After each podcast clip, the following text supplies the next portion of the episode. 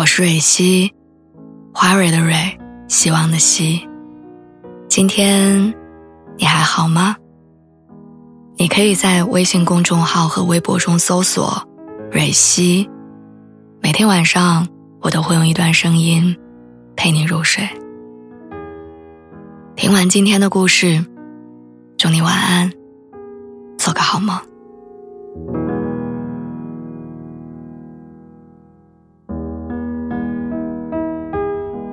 几天前有一条微博热搜是女子恋爱六年被分手，于是报警讨说法。网友纷纷表示，恋爱三年如果还没有结婚，就别吊着女孩了，何必互相耽误到现在？好像大家对于多年恋爱没有走入婚姻有一种异常的激动和敏感，总觉得多年的时间浪费，唏嘘着世事无常。杨迪前段时间和恋爱十七年的女朋友分手了，连发两条微博澄清两个人是和平分手的，现在仍是朋友，会继续换另外一种方式陪伴着对方。当事人很平静，但评论区的讨论却非常激动，最激烈的一种声音是为杨迪女友感到不值。恋爱长跑多年，感情深厚，陪伴对方走过艰难的时光。如今日子好过了，他们却没有结婚。其实做出分手的决定一定很艰难，因为在大多数人的观念里，爱情的目的地如果不是婚姻，这段爱情就会被彻底否定。沈腾和他的女朋友恋爱长跑十二年，在参加的一档综艺节目当中被准丈母娘逼婚的场景，让人看得窒息。他自己在采访中说：“如果我最后不娶她，大家都会觉得我是罪人。”诚然，多年恋爱如果最后没有走入婚姻，会让人难免有些难过。但做出分手决定的当事人一定也承担着更大的压力，因为他们往往会被人议论不负责任，也会被猜测两个人感情不到位，一直不结婚会让人没有安全感。很多人觉得谈了很久的恋爱，如果不结婚就无法收场，于是勉强着、随波逐流着，选择用婚姻成为爱情的终点。但婚姻里如果没有爱情，其实会让人更加不安。那种两个人生活在同一个屋檐下，背对背睡觉，没有沟通和眼神交流的状态，更会让人感到害怕跟孤独。当你无法从婚姻当中获得支持或者滋养，多年恋爱的意义，也只是一个年头的数字而已。所以，也许我们该认识到，一段关系的终点不一定非得是婚姻。我想起我之前特别喜欢的一部日本电影，叫《花束般的恋爱》。男女主角相识于校园时期，谈了四年青涩又美好的恋爱。他们心意相通，兴趣相同，他们一起装扮租的房子，一起养宠物，度过了特别美好的四年。但后来两个人有了不同步的生活，沟通越来越少，矛盾越来越多。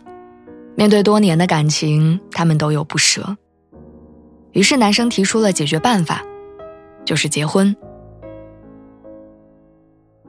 男生说：“结婚后，我们一起过日子吧。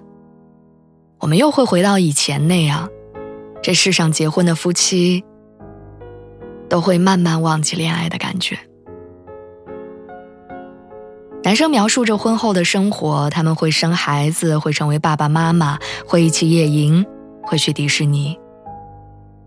而女生拒绝了，她无法承受就这样过吧。她拒绝了男生用婚姻来拯救爱情的提议，于是他们的这段恋爱以分手告终。但他们的这段恋爱并不是毫无意义。多年以后，他们都各自有了新的伴侣，在街头相遇。他们都默契的没有打招呼，却在擦肩而过的时候，同时在背后向对方挥了挥手。那一刻，我突然明白了，一段成功的关系不只有一种结局。这也让我想到歌手陈绮贞和她恋爱十八年的男朋友分手之后发的声明。她在声明里说：“成功的关系有很多种可能，每段感情都会走到下一个阶段。有的人是婚姻。”她没有说出的后半句是：“有的人不是。”尽管人们都感慨着好遗憾、好可惜，但陈绮贞告诉我们，十八年没有让我们怀疑爱，反而让我们更加愿意爱人与被爱。